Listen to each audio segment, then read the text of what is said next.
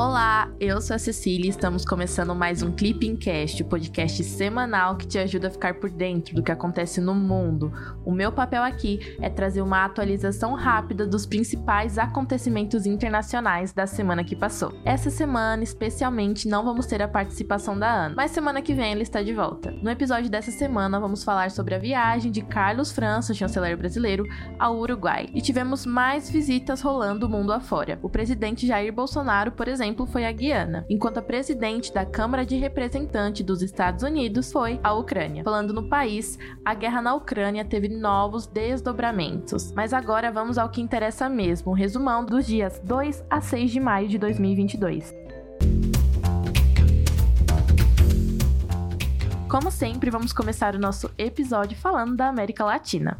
Para começar, vamos falar da viagem de Carlos França a Montevideo, que ocorreu na terça-feira, dia 3. O chanceler brasileiro participou de uma reunião de trabalho com seu homólogo uruguaio, o embaixador Francisco Bustilho, com quem discutiu diversos temas da agenda bilateral, multilateral e também regional. Entre essas conversas destacam-se também o tema da modernização do Mercosul, bloco do qual fazem parte também Argentina e Paraguai. Em suas redes sociais, o Itamaraty comunicou ainda o encontro do chanceler brasileiro com o presidente da Corte Interamericana de Direitos Humanos. Em nota à imprensa, o Ministério reforçou a posição de destaque do Brasil como parceiro comercial do Uruguai. Segundo dados do Comex Stat referentes ao ano de 2021, o intercâmbio comercial foi de mais de 3 bilhões de dólares. Falando em visita, não foi só Carlos França que deu uma volta pela América Latina. O presidente Jair Bolsonaro, na sexta-feira, dia 6, realizou visita oficial à Guiana. A viagem foi feita a convite do presidente guianês Mohamed Irfan Ali, com quem o presidente Jair Bolsonaro discutiu diversos temas da agenda bilateral. Entre esses temas, a gente pode citar comércio, investimentos, cooperação em defesa e muitos outros. Segundo nota à imprensa do Ministério das Relações Exteriores, as relações bilaterais entre os dois países têm se intensificado nos últimos anos. E um fato que evidencia isso é o crescimento do intercâmbio comercial, que passou de 58 milhões de dólares para 119 milhões de dólares de 2020 para 2021. Depois de falar da América Latina, vamos mais ao norte e vamos iniciar as atualizações sobre a terra do tio Sam. No domingo, dia 1, Nancy Pelosi, presidente da Câmara de Representantes dos Estados Unidos, realizou viagem à Ucrânia. Bom lembrar que na semana anterior tivemos visita do secretário de Estado americano, o Anthony Blinken, e também do secretário de Defesa dos Estados Unidos à Ucrânia. Mas voltando à notícia dessa semana, a viagem teve como principal objetivo reforçar o apoio dos Estados Unidos à Ucrânia. Em Kiev, Pelosi encontrou-se com o presidente ucraniano Volodymyr Zelensky, que aproveitou a oportunidade para agradecer aos Estados Unidos pelo apoio e pela ajuda que a Ucrânia tem recebido em meio a esse conflito. Mas a viagem não terminou por aí. Posteriormente, a delegação americana também viajou ao sudeste da Polônia e também para Varsóvia. Enquanto isso, na Ucrânia, em meio à visita da delegação, a Organização das Nações Unidas e o Comitê Internacional da Cruz Vermelha realizavam operação para retirada de civil na cidade portuária de Mariupol. No dia 1 cerca de 100 pessoas foram evacuadas da usina siderúrgica de Azovstal. No entanto, com o fim do cessar-fogo parcial que foi aplicado justamente para facilitar essa retirada, retirada a siderúrgica voltou a ser atacada pela Rússia. E como a gente vem comentando desde o início do conflito, a questão energética tem sido um ponto importante em meio à guerra na Ucrânia. E lógico que o velho continente tem discutido muito esse assunto. Na quarta-feira, dia 4, a Comissão Europeia anunciou o fim das importações de petróleo da Rússia até o final de 2022. A ideia é que as importações sejam reduzidas gradativamente, até que elas sejam zeradas. Contudo, a medida ainda precisa da aprovação aprovação de todos os 27 membros da União Europeia. Até agora, a Alemanha, apesar de apoiar a ideia, destacou as consequências para o bloco, entre elas o aumento dos preços do petróleo. A Hungria, por outro lado, considera não apoiar o plano. O país afirma que o plano não oferece garantias de segurança energética aos Estados-membros da União Europeia. É bom lembrar que antes mesmo da União Europeia, os Estados Unidos e o Reino Unido já tinham anunciado a proibição de importações de recursos energéticos russos. Mas bora para a próxima notícia, que as informações sobre Rússia não pararam por aí. Essa semana tivemos também tensões entre Rússia e Japão. Isso porque na quarta-feira, dia 4, a Rússia anunciou a proibição da entrada de autoridades japonesas no país. A lista anunciada pelo Ministério das Relações Exteriores da Rússia inclui nada mais, nada menos do que 73 autoridades do Japão, entre elas o primeiro-ministro Fumio Kishida. O Ministério das Relações Exteriores da Rússia afirmou que a medida se trata de uma resposta às sanções aplicadas por Tóquio em meio à guerra na Ucrânia. E por que, que essa notícia é importante? É bom lembrar que no dia anterior à proibição, o presidente russo Vladimir Putin decretou a proibição de exportações de produtos russos a pessoas e entidades de países considerados hostis por Moscou. Durante a semana, o premier Fumio Kishida informou que o Japão usará reatores nucleares com o objetivo de reduzir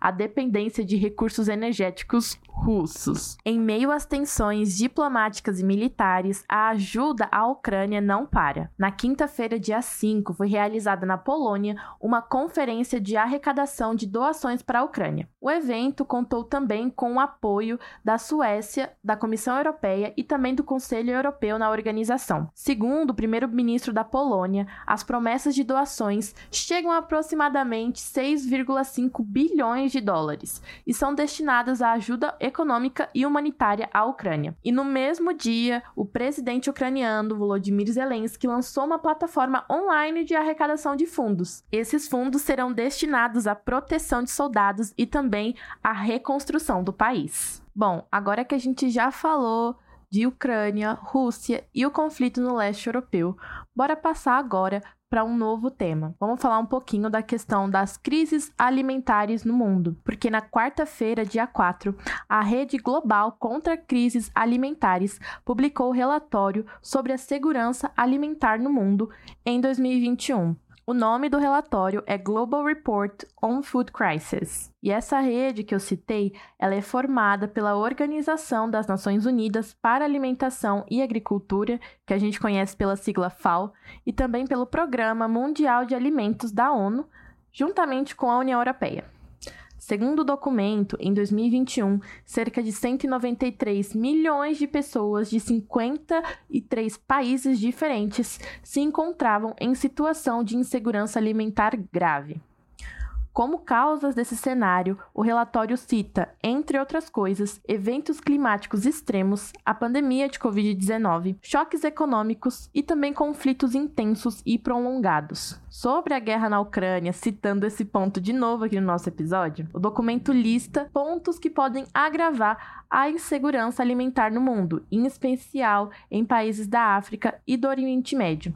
Isso porque diversos países que enfrentam crises alimentares apresentam forte dependência da importação de alimentos e também de fertilizantes da Rússia. O relatório informa que a guerra na Ucrânia pode causar um impacto global nos preços dos alimentos e também a escassez de recursos como os fertilizantes. Não é sempre que a gente fala da FAO aqui no Clipping Cast, então eu vou relembrar rapidinho o que é a FAO. A FAO é a Organização das Nações Unidas para a Alimentação e para a Agricultura, como eu já tinha comentado e ela é responsável por liderar os esforços para a erradicação da fome. Além disso, ela também tem o objetivo de alcançar a segurança alimentar de todos e garantir que todas as pessoas tenham acesso regular à alimentação de qualidade, e isso visando que todas elas tenham uma vida ativa e saudável. Mais algumas informações importantes sobre a FAO. Hoje, ela é integrada por mais de 194 Estados-membros e também trabalha em mais de 130 países espalhados pelo mundo todo. Sua sede fica em Roma,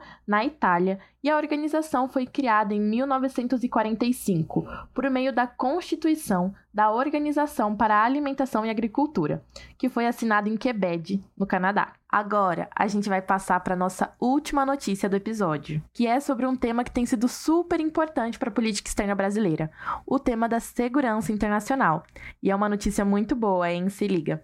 Na terça-feira, dia 30, foi noticiado que uma tropa da Marinha Brasileira recebeu a certificação máxima para operações de manutenção da paz das Nações Unidas.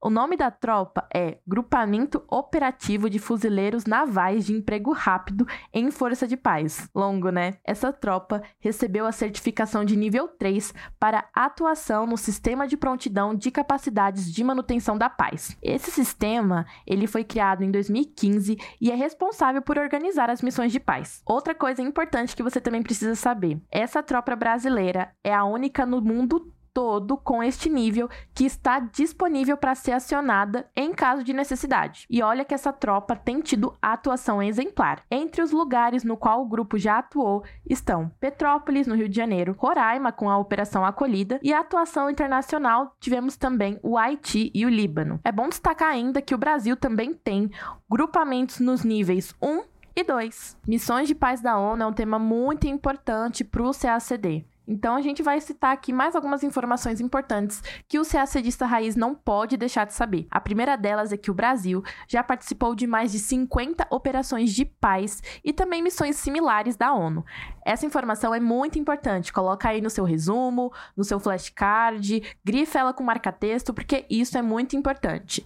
E para complementar essa informação, é bom reforçar o fato de que o Brasil prioriza a participação em operações em países com os quais quais mantém laços históricos e culturais. Então a gente pode citar aí Angola, Moçambique, Timor-Leste e também Haiti e Líbano, como eu já tinha citado. Uma curiosidade que também é interessante e muito importante é que o primeiro envio de tropas brasileiras a um país estrangeiro foi em 1956, com a participação do Brasil na UNEF, que era a Força de Emergência das Nações Unidas, que foi uma missão criada para evitar conflitos entre os egípcios e os israelenses e também para colocar um fim na crise de Suez. Bom, é isso, pessoal. Chegamos ao fim de mais o Clipping Cast com um resumão dos dias 2 a 6 de maio de 2022. Se você ainda não segue o Clipping Cast no seu tocador de podcast, aproveita e clica no botão seguir. Assim você não perde nenhum episódio. Falando em episódio, o que vocês acharam desse aqui? Mandem mensagens lá pelo nosso Instagram, clipping_cacd. Queremos melhorar o Clipping Cast e a opinião de vocês é fundamental. Até semana que vem, gente. Tchau, tchau!